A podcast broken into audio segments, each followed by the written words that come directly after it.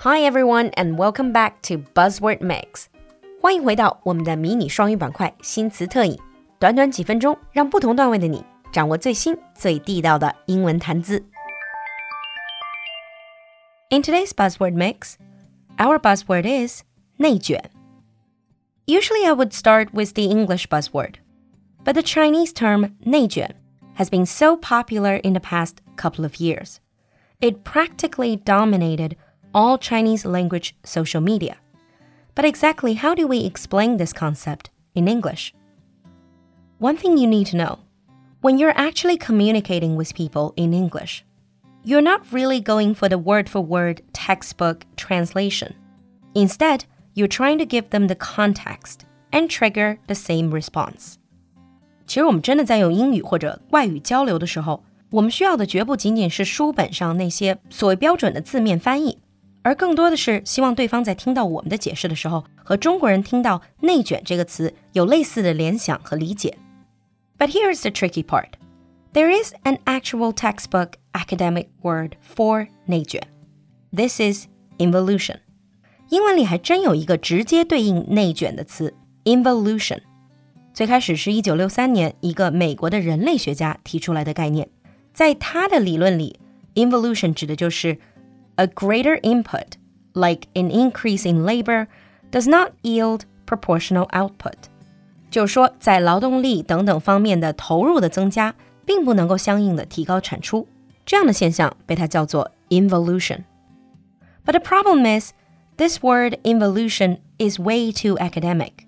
If you use the word involution with people who don't really know China that well, they wouldn't really be able to fully understand what is going on. 不过，involution 这个词过于偏学术，而且不能完全解释我们说的内卷。So the first question is, what exactly is 内卷? In the Chinese context right now, 内卷 is used to represent the competitive environment in, for example, academic or professional settings where individuals are compelled to overwork because of the standard raised by their peers, who appear to be even more hardworking。这个解释就比较到位。我们说的内卷是，比如说在学校或者职场乃至生活中的方方面面，因为竞争愈演愈烈，所以我们每个人都在重压之下要更加的努力，因为其他的人永远都比你更努力。A Chinese anthropologist described this experience as being locked in competition that one ultimately knows is meaningless.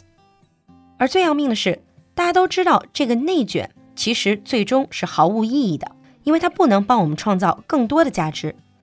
It is acceleration without a destination, progress without a purpose.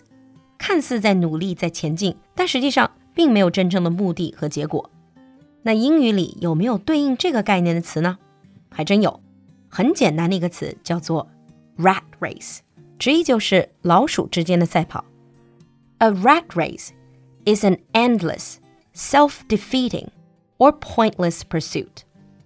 字典给 rat race 的定义是 endless 无休止的，self-defeating 作茧自缚，and pointless 毫无意义的这种竞争和努力。The phrase equates humans to rats attempting to earn a reward such as cheese, but in vain. And this term is commonly associated with an exhausting, repetitive lifestyle that leaves no time for relaxation or enjoyment. 这难道不就是内卷吗？再说到现在的都市人，特别是 first-tier cities 一线城市的，many people feel like rats in a single maze, expend a lot of effort running around，就好像是徒劳的迷宫里的老鼠。So you run around, but ultimately achieve nothing meaningful, either collectively or individually. In English, if someone is involved in meaningless competition, we can say he or she is in the rat race. 那说到无用功、无意义的努力，还有一个词也跟鼠类有点关系，叫 stuck in a hamster wheel。看见过仓鼠 hamster 这种宠物的人都知道，它们的笼子里通常有一个让它们锻炼的小轮儿。That is called a hamster wheel. A hamster might run round and round in it but not going anywhere. And isn't that what we're doing when we're getting stuck in meaningless overtime and competition? So, next time when you want to talk about 内卷, you can describe it as being stuck in a rat race or in a hamster wheel.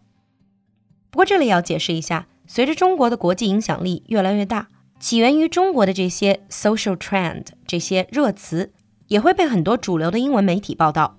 在这里，我们不讨论他们的政见观点，只提语言的本身。那很常见的一个做法，就是会把“内卷”这个词直接字面翻译，比如翻译成 involuted 或者是 involution，然后打上引号，在文章里再直接解释，用这样的方式来强调和解释中国社交媒体上火起来的一些词，比如原来的剩女。佛系，现在的内卷、躺平都有这样的处理。So if you're writing an article in English, you can do the same. Now let's move on to sample sentences.